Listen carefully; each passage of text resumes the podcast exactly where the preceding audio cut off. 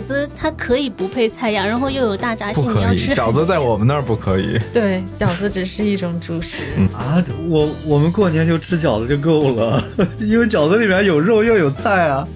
采摘菌子之后，直接就就地做一个这种全菌子啊，什么云南宴之类的，太让我们北方人羡慕。你说，如果是同样的形式，就根本无法我们复刻。你说，我们不可能去一个什么养驴场去 去 切一下，然后在那儿吃。慢慢的就是你吃的地方越来越多了，比如你吃过淮扬菜，你吃过广东菜，他们各自有各自非常好的地方，然后你就没有那么的嗜辣了。我自己觉得，就是做饭跟吃饭都一样，都是一像语言一样，它是一种人的表达方式。呃，说食物对人的性格的影响，反过来说就是人的性格会影响你选择什么样的食物。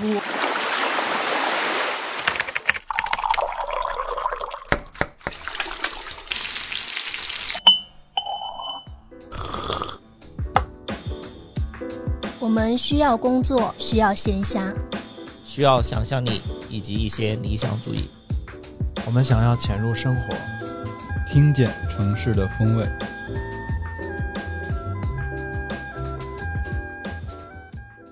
Hello，大家好，欢迎收听最新一期的鲸鱼赫兹，我是乐克。我是秋鹏。大家好，我是这期的嘉宾野城。Hello，大家好，我是朱赤。对，今天我们来了一个串台，和那个我们的微醺一大口两位主播一起。我们节目好像串台还挺少的，就是很难得。就刚刚只说了名字嘛，想问一下大家分别来自哪里，然后最喜欢的一道菜或者几道菜分别是什么？我一上来就考考题，对，呃，没有就是交作业的感觉。不需要展开，就简单说一下就好。因为我想让大家了解一下各自是从哪里来，然后因为我们这期聊的也是食物嘛，对，所以就有一个嗯背景交代这样的。我老家鸡冠是安徽的，然后我后面就是跑到深圳生活，然后又跑到成都生活了。最喜欢的一道菜，我觉得我的答案可能会有一点点让你们失望，就是土豆炒肉丝，这是我最喜欢的菜。嗯，对，这这这有什么好失望的？只是跟你前面三个地方没什么太大关系，感觉。非常的家常，就是反正每个地方有每个地方的不同的炒法，但我的确就是你要说最喜欢哪一道菜，我就觉得土豆炒肉丝可能是最爱的。那你为什么没在成都呢？今天，因为今天今就是听众朋友不知道，就我们现在三个人坐在一起，然后老朱是在深圳，老朱对我我我就是又跑到深圳工作了，这这几天就是来回跑。嗯，有一个项目，哎，那野城呢？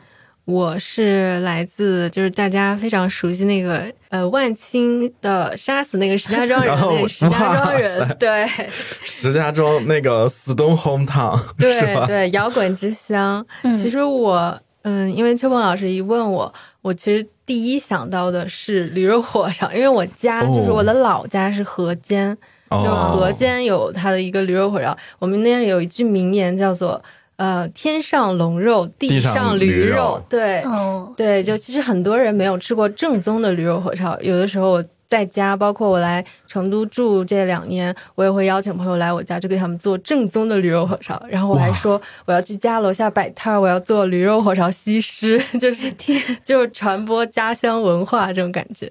你还做过这种东西？我到现在没没吃过你做的驴肉火烧我。带去深圳给你做，成都买得到驴肉吗？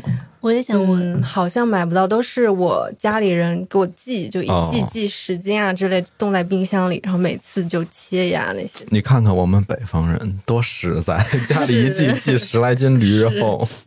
我是出生和那个长大是在北京，然后后来读大学之后就在成都。我现在基本上已经这两个城市在我的那个岁数里占一半一半了，快。最喜欢的一道菜这也太难了，你可以说好几道。炸酱面，炸酱面肯定是嘛，炸酱面就是那种，就是你会想念它的那种菜。就是反正我在成都，如果自己在家做饭，尤其是夏天不知道吃什么，就吃炸酱面。嗯，那那就再挑一道川菜吧，就水要端平一点。川菜我可能会比较喜欢回锅肉、那是什么回锅呢？因为回锅肉有很多种。盐菜吧。呃，我是江西人，最喜欢其实应该是小炒肉，就是辣椒炒肉，嗯而，且要用特定的辣椒什么椒。樟树港 辣椒是不是？呃江西的辣椒是不是非常有特色，就很辣或者很干那种？对，可能大家就是传播度比较高的应该是鱼干辣椒，就是我们那边的辣椒，它相对来说辣度就比成都这边的二荆条要高很多。那我说土豆炒肉丝的时候，你失望个啥？小炒肉有因为没有他们的辣？椒炒，辣椒用的不一样是吧？他以为你会说那个臭鳜鱼，就是安徽的那边。其实我们干四个人说的都挺家常的，不是那种说对，非得得上什么台面的那种大菜。对对对，然后今天我们要聊的是什么呢？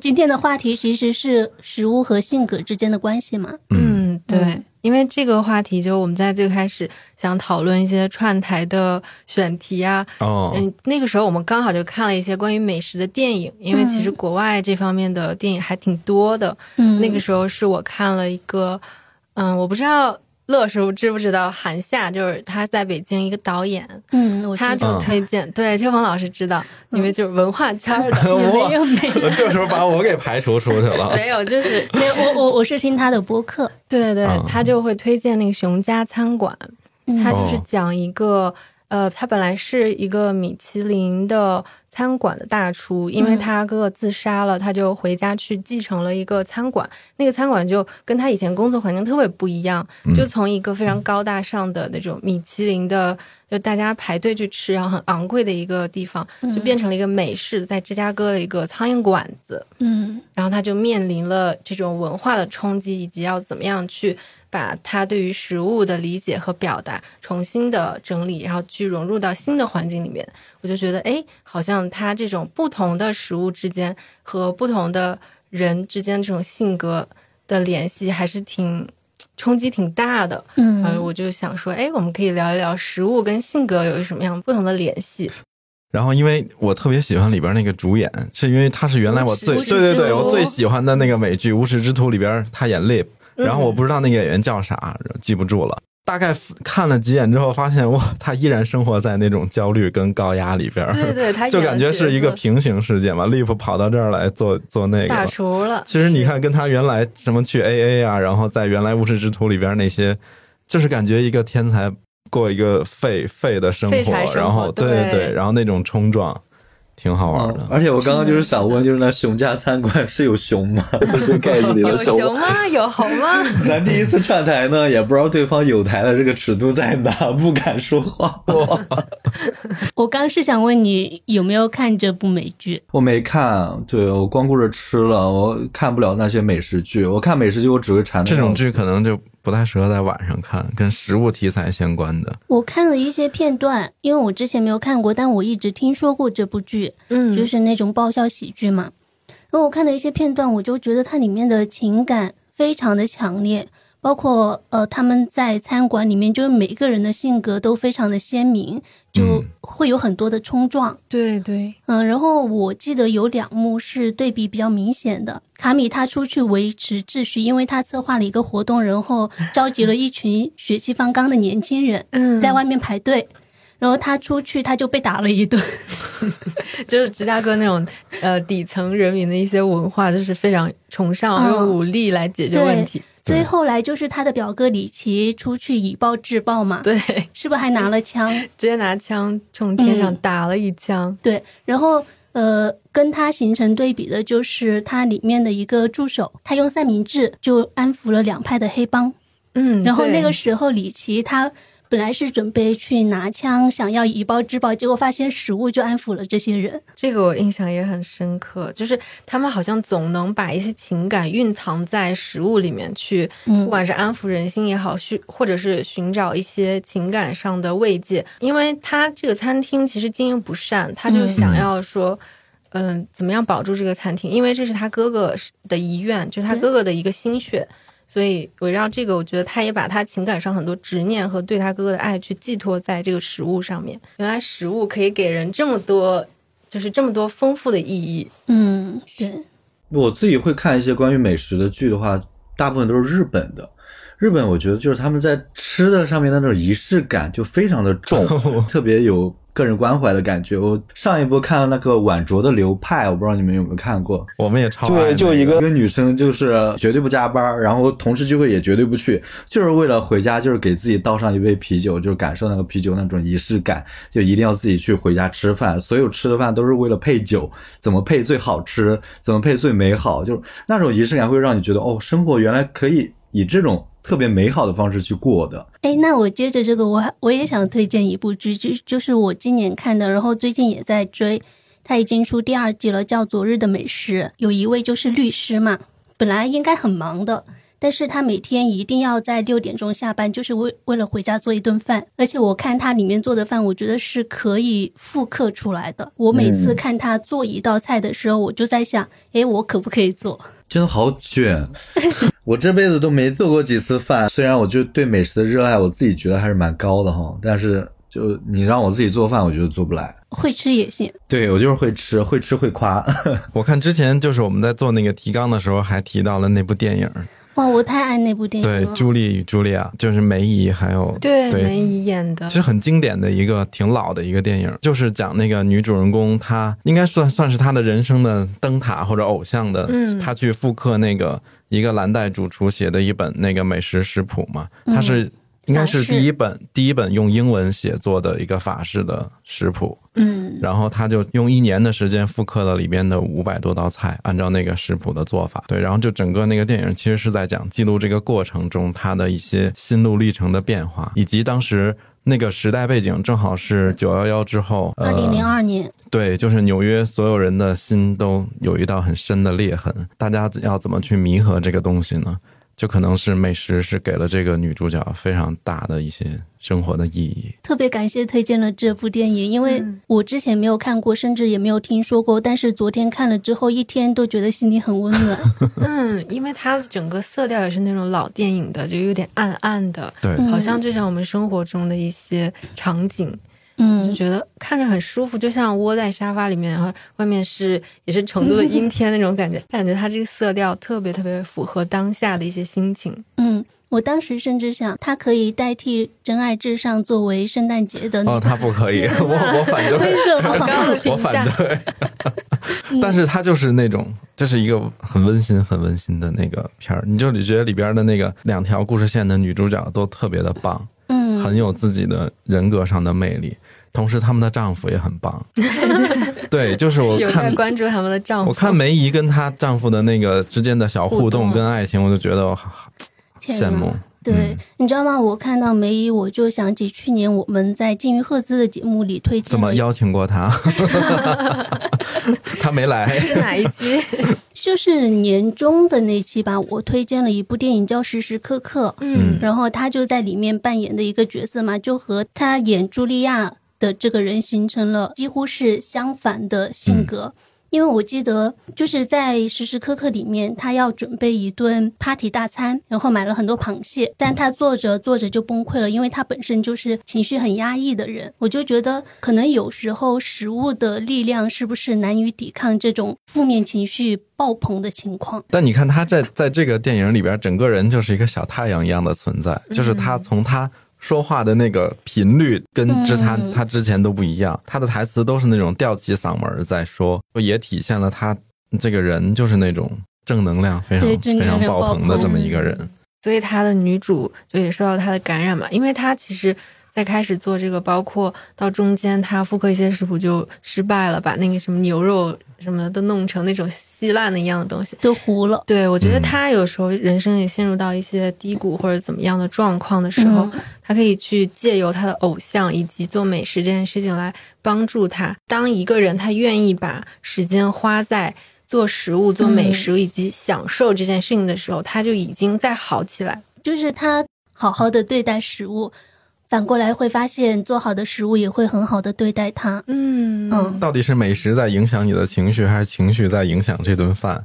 就我有的时候，你就觉得什么事儿都不顺，然后就今天做饭那个锅都在跟你作对。比如我炒一个素菜，然后你就怎么炒都炒不干，就是不好吃。因为你心思就不在做菜这件事情上了。嗯，然后你们记得吗？其实是在电影最开始的时候，因为朱莉本来在她是一个办公室职员嘛，政嗯政府办公室职员，就是每天收到很多很糟心的事情。然后他在做饭的时候说的一小段话，我觉得就特别打动我。我一猜就是那一段。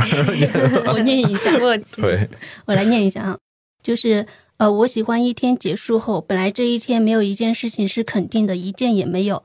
但是回到家后，我却知道，如果你把蛋黄加入巧克力、糖和牛奶中，它就会变得粘稠，这真是莫大的安慰。嗯，我我看到这一段的时候，我就心里在想，嗯，邱老师肯定会记下来的，我就不用记这个台词了。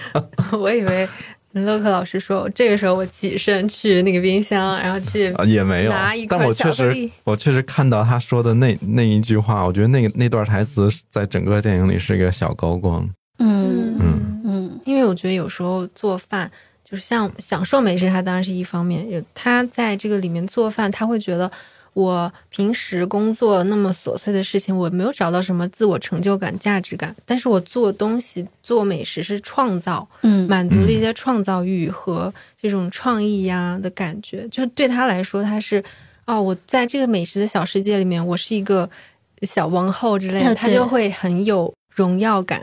嗯，就是他可以掌控很好的掌控这件事情。嗯，大家对电影里面就是美食影响这些情绪跟性格的，还蛮有共鸣的。那我想听你们，你们自己生活中是有被美食这项日常运动就是影响到自己的性格吗？日常运动，我的运动是什么？我爱好的运动是吃美食。对啊，这这是一项运动啊。他也需要消耗的。因为我自己觉得啊，我我之前去想这个选题的时候，我发现我的感触还蛮深的。因为我各个不同生活阶段跑到不同的城市去生活嘛，跨度还蛮大的，从中原跑到南方，再跑到这边西南方，然后它每个地方的美食文化呀跟习俗都不一样，对我的性格的一个影响有很大的一个改变。我之前就是我小时候在安徽长大嘛，安徽不是中原地带嘛，我们中国的，中原地带就是有一个特别恶心的地方，就是它冬天没暖气。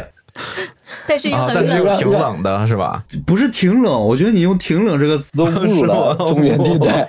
哇，那是真冷呀！就是就是你们北方回到家还有暖气，那暖气开的足的那种热量，可以保持你在外面不会说立马就冷掉。这倒而且你那边是干冷，干冷我觉得就还好，中原地带真的是湿冷，不管你穿多少衣服，它都是个魔法攻击，一定会攻击到你的皮肤里面去，就没办法。而且更恶心的是，它在室内跟室外一个温度，你在室内就是一点治愈感都没有暖。和多了。啊，对，室外会更暖和吧？对，室外可能还暖和一点。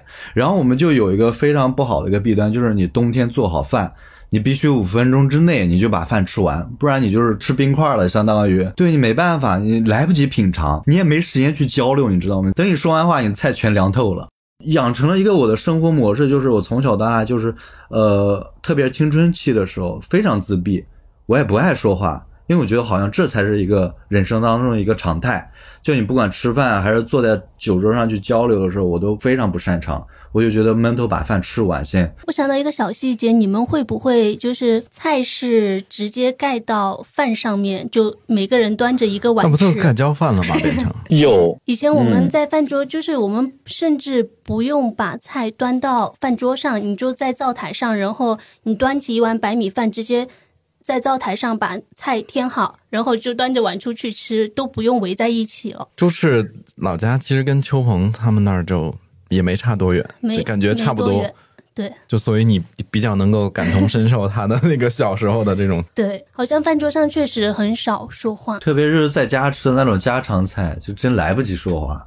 原来是这样子，因为们我都没有想过这个问题。你看，你看我现在跟野城的表情就是那种白天不懂夜的黑，我我 因为我们冬天的话，就是会开地暖，它它就会燥，就是热的很燥。嗯可能我们吃饭就完全跟老朱和秋凤老师相反，就是我吃饭如果冬天的话，就会吃一会儿歇一会儿，因为太 热了。我这一好会歇一会儿幸福啊！对，可能就是会有不同的差异，就是其实食物和性格以及地理位置都会影响。我是从小到大在有暖气的地方长大，养成了一个习惯，就是我我我不管在哪儿，就是比如原来我上大学在成都的时候，就是也没有暖气嘛什么的，嗯然后但是我进一个餐馆或者进食堂，我一定会脱外套。对，就是我我穿上外套就不会吃饭，就跟我们家狗似的，它穿上衣服就不太会走路，就是它腿是岔开的。我觉得我穿上衣服吃饭就跟它的那种肢体状态就差不多。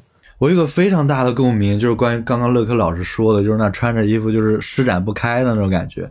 因为我之前有一段时间我跑到西安去旅行嘛，西北方的一个城市嘛，他们那吃吃烧烤，我发现就是那种肉比嘴都大。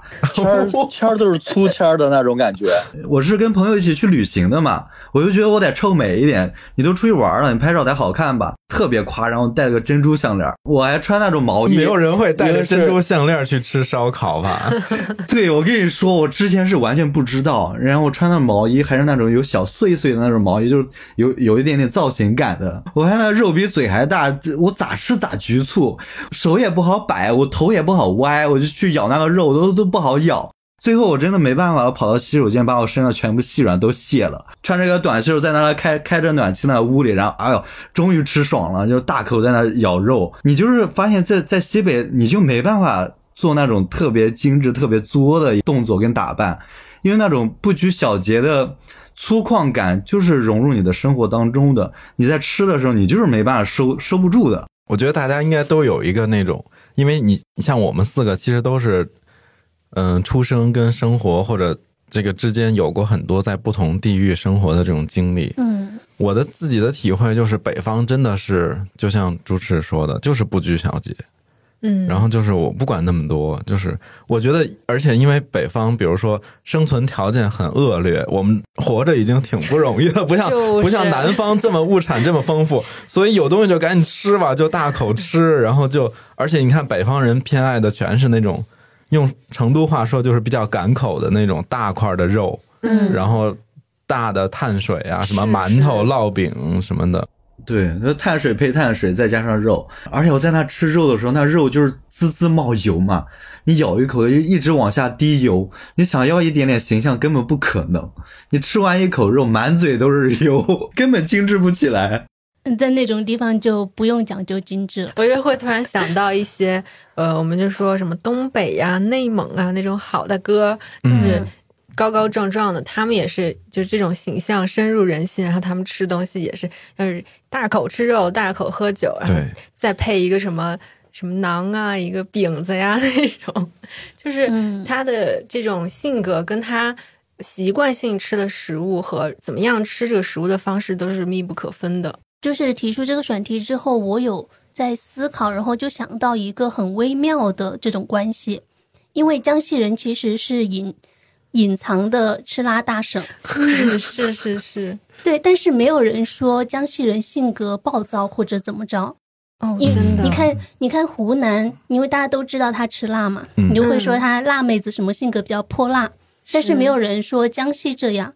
呃，一方面是我有一些湖南的同学，我发现他们也有性格很温和的，哦，然后我们吃辣，我在想会不会是这样哈、就是当你不痛快的时候，你吃一顿辣，你就痛快了，然后你就不需要再发泄了。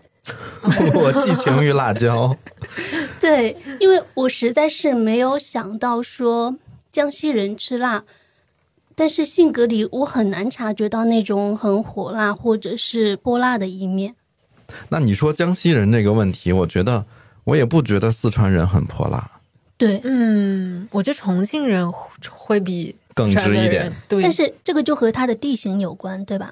所以不能唯辣椒论。但我觉得是吃饭的形式的确会影响，就是大多数人的性格。我觉得他们成都跟重庆的人的那种火辣性格，他不是因为吃辣不吃辣。我在成都来之前，我还是个 i 人嘛。我跑到成都的时候，我发现我没办法不说话。在成都吃火锅、吃串串，你一堆人围坐在那，然后在那里煮东西，你安静不下来，你永远要社交，等着水煮开啊，一边下东西的时候，你吃不吃这个，我吃不吃这个，我帮你下一个那一个，你必须跟他们说话，而且你一个人你尝不到这些美味，你要说你一个人去吃火锅，你吃不过瘾。对他们这边的吃饭形式就注定了你就是人得多，得热情，得热乎，所以我觉得是因为这个形式去影响了很多成都的人，他们就是很热情，很大大咧咧，很很火热，就那种感觉。嗯，所以就不只是吃什么，还有怎么吃也会影响人。我突然想起，就是我们十二月不是播客堂会嘛，嗯然后那个治疗老师，他是从菜街到厨房的主播，然后他当时说了一段话，我就特别感动。他说云南人，嗯因为他身后有一个森林的支持系统，森林支撑着他们每天都很开心，因为物资很丰富，嗯很有安全感。我觉得云南菜真的好好吃啊，有很多很鲜味的东西。嗯，就是一方面有很多不一样的食材，嗯他们也很会利用这些食材，不管是保持它的鲜味，还是说做做出味道很独特的一些蘸料蘸水，然后搭配着这些新鲜的食材。我之前跑到大理去吃的时候，我觉得大理人吃饭真的是特别有幸福感，而且他们吃吃东西有一个非常大的特点，就是你去他们那边稍微高级那么一丢丢的一些饭店哈，它有一个特色就是第一道菜永远是天光，就是你永远坐在那里，你就能看到洱海，就能看到苍山，你好像每一个餐厅的角度，你都能看到。然后他们老板特别热情，就是你一入座就说：“你看我们这能看到洱海耶，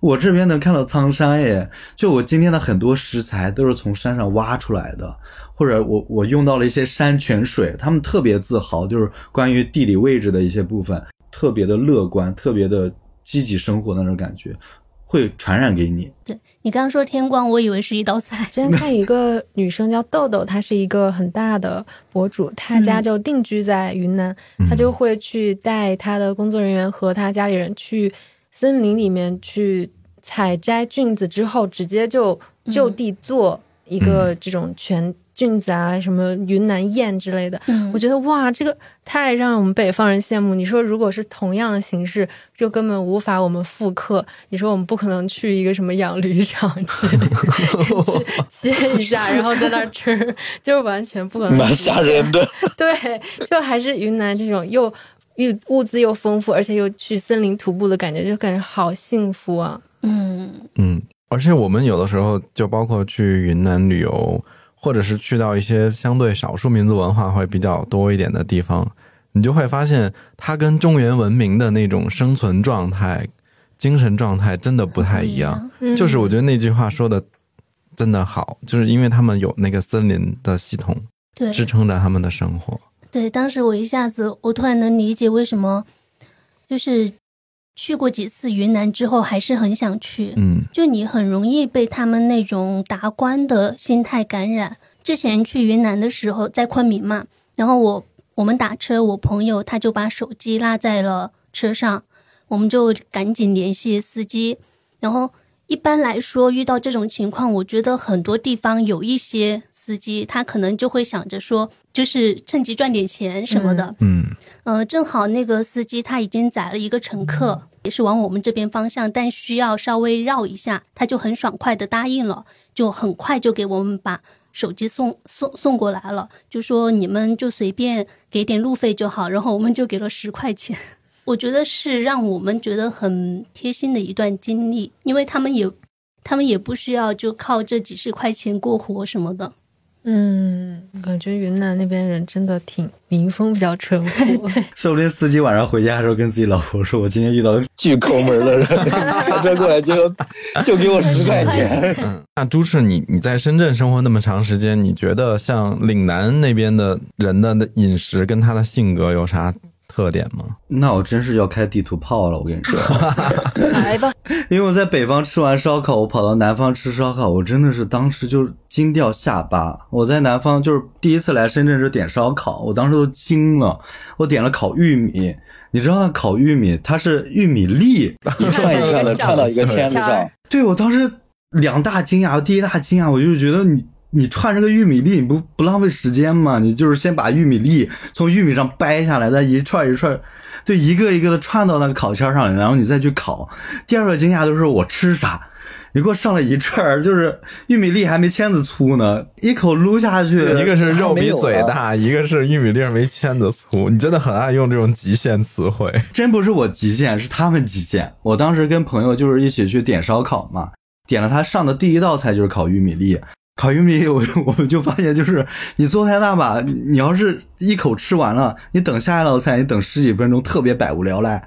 你你没办法，你只能一颗一颗的吃，你知道吗？就是你得得耐下性子。好精致，好你就不像在对你就不像在北方大口吃肉那种感觉，然后你跑，你就发现你在南方吃那个烤串，你你也得聊天儿，你也得社交，你得精致，你甚至都不用拿张纸去擦嘴，因为你嘴上都沾不到油，你知道吗？天呐，但是我觉得，就是烤那个整根大玉米，我有时候会难以下嘴不。好下嘴。嗯，这对我们北方人没有什么困扰，我们从小就是吃整根儿的那些。嗯，好像北方跟南方对于菜量的概念是完全两个计量单位。对我经常感觉，比如我们在成都，假设咱们四五个人，可能需要点六七个菜我才吃得饱。嗯，但是在北方，你如果去东北，你这么点，你真的就是浪费食物。对，你就打包回去吃吃一个月吧。我第一次去北京的时候去点那个，就是那种北方的那种乱炖嘛，好像是那种炖菜。我当时不知道炖菜是啥，反正我就按照我在中原吃饭那种习俗嘛，我就是呃按人头点，四个人你点五个菜嘛，就肯定是够吃的。上来第一道菜惊了，那桌子就你就觉得桌子都小了，你知道吗？一盘菜往上一放，你的碗都没地儿搁了，一道菜都是三个人的量。我有一些北方朋友，或者说有北方基因的朋友，他们在成都生活的时候，就会发现有一个很明显的点。有一个事情是这样的：前段时间我去我好朋友家里吃饭，然后我们原本说简单吃一点，呃，当时他家属在包包饺子，包那个嗯荠菜、荠菜肉馅的饺子，然后我们蒸一些大螃蟹，我们俩就觉得这样吃就可以了。然后他家属在厨房里就一直说：“这怎么够呢？这怎么够呢？”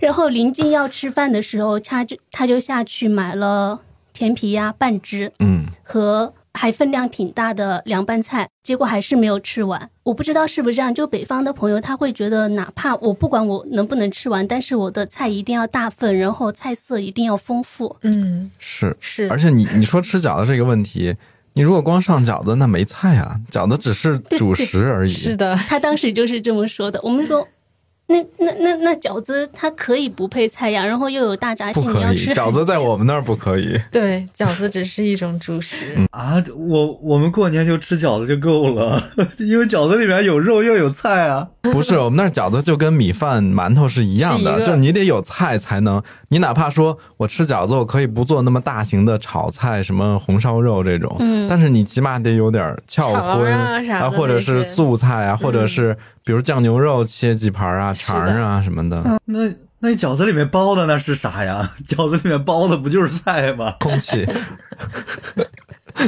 我还想起另外一个包饺子的事情，就是更早早几年的时候，我有个朋友，他是 他的身世比较复杂，就是他的祖籍是山东的，嗯然后他和他爸爸的个子都很高，但他成长是在福州，福建的福州。哦他现在在北京和父母定居了。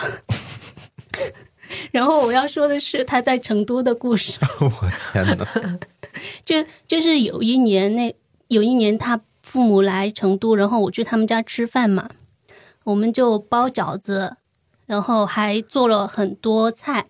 在包饺子的时候，我心里就在打鼓，这些东西怎么吃得完？因为他提前跟我说了会有哪些菜。呃，做完了之后呢，就盘子巨大，装装的那个菜很大份嘛，桌子都快放不下了。我们就四个人。呃，他们家做的就是还是比较清淡口，不管是北方还是说福建，相对来说都比较清淡一点嘛。嗯，然后其实不是很很符合我的胃口，我在吃的时候就很勉强，然后又要表现的很好吃。如果去北方有北方朋友或者说北方家庭吃饭，我就会感到很困扰。你这个清淡我不认同，你只是不辣而已，你就觉得是清淡。北方北方不淡，我我跟你说，淡真的是广东这边更淡，广东淡到就是你觉得你的欲望永远没被满足，你吃完一顿饭，就是你吃了饭了，你肚子被填饱了，但你的精神没饱，你没有受到刺激那种感觉，你就走在路上，你就觉得你的魂儿还不在，心里就纳纳着一一一股火儿，你知道吗？就是你觉得自己太清新脱俗了，你整个人太干净了。我就需要我脏一点，我就我就需要我再来点重油重盐的东西。而且我有一个就是关于就是南北方吃东西差异影响性格非常大的一个因素，我觉得我要说，我比如我在深圳，我我整个人真的会变得特别小气。因为我我跑到餐厅里，因为深深圳吃东西真的真的不便宜，真的我就按我自己的那生活，生活物质条件啊我真的觉得有点贵了。我九十八点一一份锅包肉，锅包肉真的按个儿说，五六个人围到一起，一人分不了一块儿，你知道吗？然后你吃完之后，你就觉得你自己在心里就默默的就开始计数了，这片锅包肉我只吃了一块儿，但我要挨多少钱？你在心里立马就有一笔账算出来了，然后你就你吃饭的时候你就是虎视眈，你就得盯着，就是你一道菜吃少，你到到你挨钱的时候你就不痛快。但是你在北方吃饭的时候，我去北京有一次跟朋友朋友请我吃那个锅包肉嘛，呃，因为是北方的特色的菜嘛，还有一些炖菜什么的。我们吃到最后，我们不是在喝酒嘛，玩的是酒桌游戏，就输了你要呃喝一瓶，输了喝一瓶，最后酒喝完了，菜还没吃完，我们在那说下一把谁输了谁吃个锅包肉。全部人在那里拒绝，就真塞不下了，真塞不下了。最后真的玩游戏输着吃，我觉得广东是一个，我觉得在中国最适合一人食的一个地方，就它有很多东西是你可以，嗯，就是我我我，你像比如说刚才我们提到说吃火锅这种东西，它就对一人食其实不太友好，嗯，因为本来那个菜，比如说我人多就可以多点几种，而且你像火锅串串这种，即便你可以一个人去，但是氛围会很尴尬，因为它是比较适合多人一起，就是大家 share 的。然后其实像嗯、呃鲁菜比较重炒菜，其实它也很适合大家，就不是那种分餐制，就我们全是点一桌，对吧？我嗯我们十个人点十几道菜，这样大家就吃的都很丰富。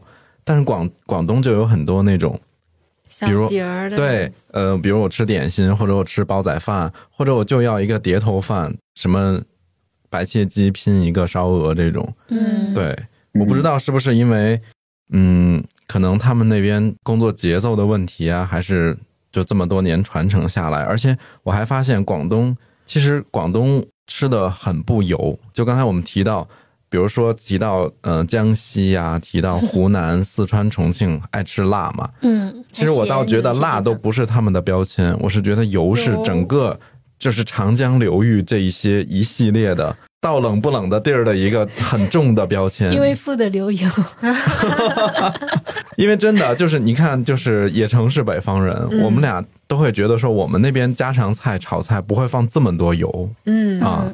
然后我觉得像南方浙闽啊，然后广东啊，其实也不会用这么重的油去做菜。我觉得四川这边要比江西和湖南还要更油一点。尤其是就是它的一些什么红油什么什么什么，就是它红油加一切 都可以。对对，对我到这边，我反而的那个我的口味就也变成精神广东人，我都好像也可能因为这边的节奏，嗯，生活节奏没有深圳和，因为我在深圳、北京还有我家都嗯待过，嗯我就会觉得这边的节奏就让我慢一点。我自己做一些吃的话，我反而就更偏向广东那边口味，因为我也有广州的朋友，嗯，我们也会记湿巾什么。我们就也会做饭的时候就不是特别多放调料，而是用这个嗯食物本来的味道去组合对，。是个本味。嗯野城四川这边的菜接受程度怎么样？嗯，就是说实话不是很高。你是因为不爱吃辣吗？还是嗯，辣我还好，嗯但是我是不喜欢吃它那一些油。哦？嗯，对。我我可能就是吃饭很作的那种，就精神广东人，我就可能拿一个吸油纸把它，因为有那种做饭用的，就是煲汤的那种吸油纸，嗯把它盖上去，然后一道菜用个两三张，就没人能受得了我这样吃，所以他们也不会跟我一起出去吃成都菜。你是吃玉米粒的那种是吧？对，对，就是我有时候愿意在家里做饭，是因为我觉得这边太油了，嗯嗯、就跟你一样的，就自己会折腾一点。包括之前在苏州工作的时候，我觉得苏州菜甜，它它就是另外一种极端，就味道嗯甜，然后就其他的一些味道我又没有办法刺激到我，所以我也会更愿意在家里做饭。嗯呃，说食物对人的性格的影响，反过来说就是人的性格会影响你选择什么样的食物。我刚刚听下来，尤其是猪吃和野城的那个，都还他挺明们俩对比还显的。挺明显的。，对，他们俩就很像那个台湾作家叫啥来？呃，林清玄。他之前在那个文章里有过一段他就写的是说，他说人总是选着自己的喜好，嗯然后这个喜好呢，往往是跟自己的性格和本质十分的接近，所以从一个人的食物可以看得出他的人格。其实我倒不是那种就是地理决定论，就是我觉得这个东西反过来说好像更合理一点，嗯，就不一定是我吃什么造就了我这种性格，而是可能是我就是这样的人，然后我也喜欢这样的食材和调味，嗯以及他的吃饭的方式。对，它可能是一种相互的。我自己觉得，就是做饭跟吃饭都一样，都是一像语言一样，它是一种人的表达方式。牵扯到表达方式，你就会有磁场。也许某一种食物的磁场跟你就搭了，你们就有共同语言，你就可以进行下去。也有也许有一种就是磁场不对，对，而且其实像我从小生活在一个非常传统的北方家庭，我从小受到的教育就是食不言，寝不语，然后吃饭就要好好吃，要快点吃，不要在餐桌上 嬉皮笑脸啊、聊天啊什么的。所以其实我到成都之后，我都有点受不了我身边的朋友吃饭慢这件事儿，我就觉得为什么？为什么？我有时候经常会说丸子，你吃面你挑三下又放回去了，这样我三下这碗面已经没了。当然这个东西没有恶意，是因为就是朋友之间的这种开玩笑。对，就是生活习惯嘛，从小养成的，真的很难改。然后他们也很看看不惯我啊，就觉得这东西我这还没开始动，你那份儿已经吃完了，你你吃着味儿了吗？因为现在人口流动真的太频繁了。嗯你看，大家都走过好几个城市，然后就会出现这种饮食习惯的碰撞，所以大家尽量多包容一点。但其实，如果就是我们去纵向跟自己去对比的时候，我也发现，我好像这几年没有很爱吃辣。我原来是那样，我原来在北京读高中的时候，那段时间经常就是我跟我妈是那种，就是周末我不上课的时候，我们俩就去吃川菜嗯，啊。在北京吃川菜，对对对，我们俩很爱出去，比如说逛商场吃川菜什么的，就是吃那阵儿特别流行什么沸腾鱼香啊、麻辣诱惑什么的那些。嗯，那个时候真的就很爱吃辣。后来到了成都之后，就觉得哎，怎么成都好像没有北京的辣？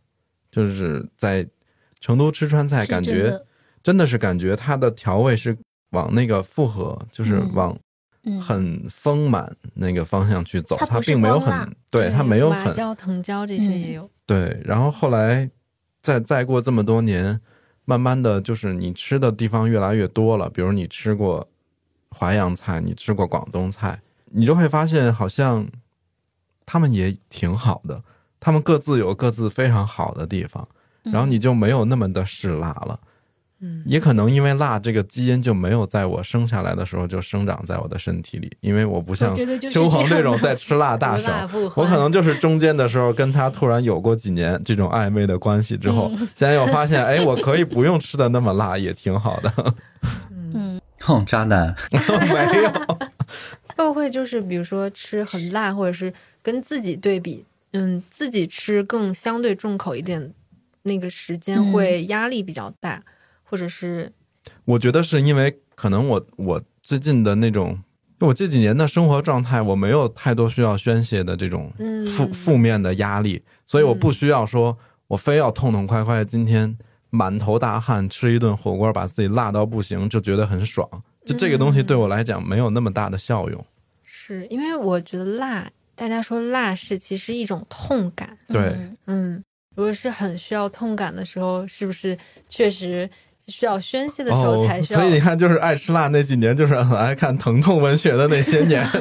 可能真的跟自己精神状态有 关系。但我还没有什么变化哎，我我觉得我现在吃辣更少一些，是和身体状况有关系，尤其是 就是一吃辣，尤其当你睡眠不好的时候，就很容易上脸，就脸上就会长痘、嗯或者长什么么其他的的东西。对，但实际上我还是因为基因里就是有吃辣的这种习惯，所以很难改。所以还是在不同的年龄阶段会选择不一样口味的食物。我妈妈有一个朋友，她嫁给一个台湾人，嗯哦，这个台湾它不是纯台湾，是上海加台湾混血。嗯。在这个朋友就相当于我的一个阿姨吧，她过生日的时候，她老公就给她端了一小块这种就三角形的切块的蛋糕，因为我们就正常过生日，北方人可能更就可能弄一个那种大蛋糕，然后这样切切切的那种，她就弄了一小块，上面插了一个蜡烛，嗯。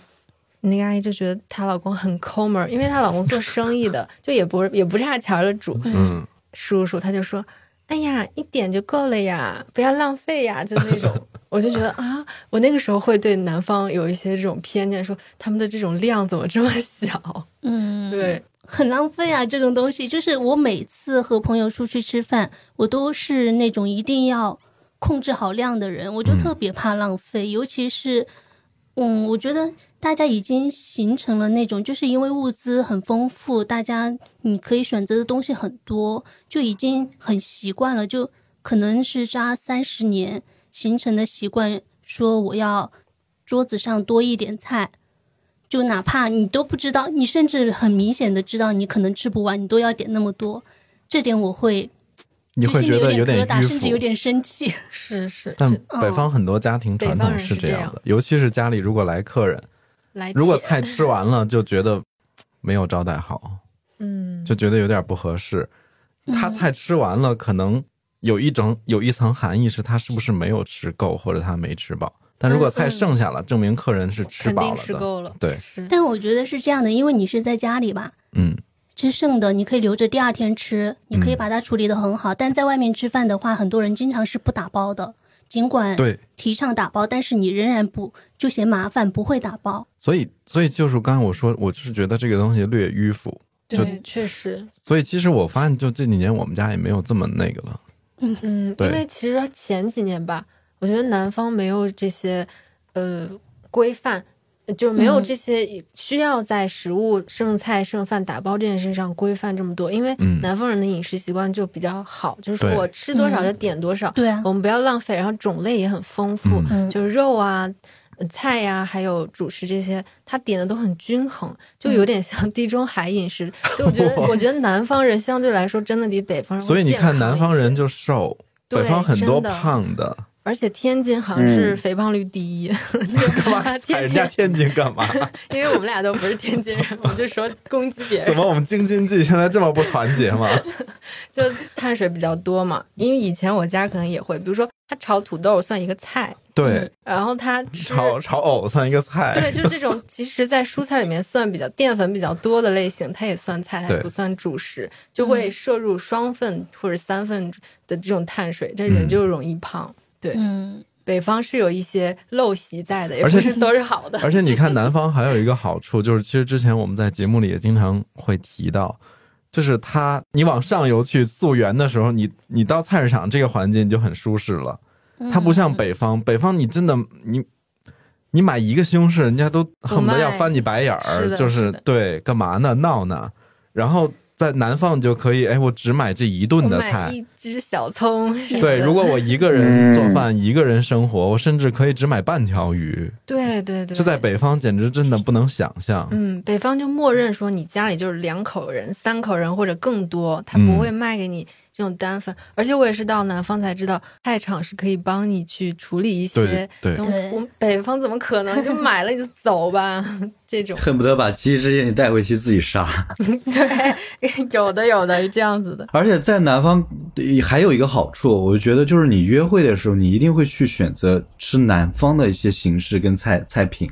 我之前有约会一个北方人，第一次见面哦，他喊我去吃酱骨肉我。看到那两块大骨头 是，怎么当场又要摘珍珠项链了？是不是？你第一次见面嘛，你对吧？你直接张嘴吃的满脸都是肉，对，你又觉得不方便，又不雅观。嗯，后来我就发现，你就是去跟一个人刚开始认识、刚开始见面的时候，你一定会去选择一些吃起来更精致、更优雅、更偏南方习俗文化一点点的那种菜品。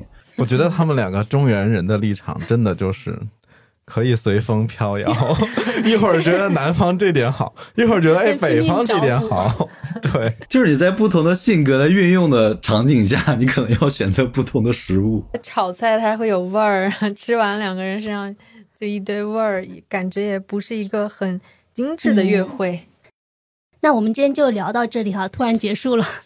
嗯、感谢大家收听。然后，如果喜欢本期节目的话，欢迎分享给身边的朋友。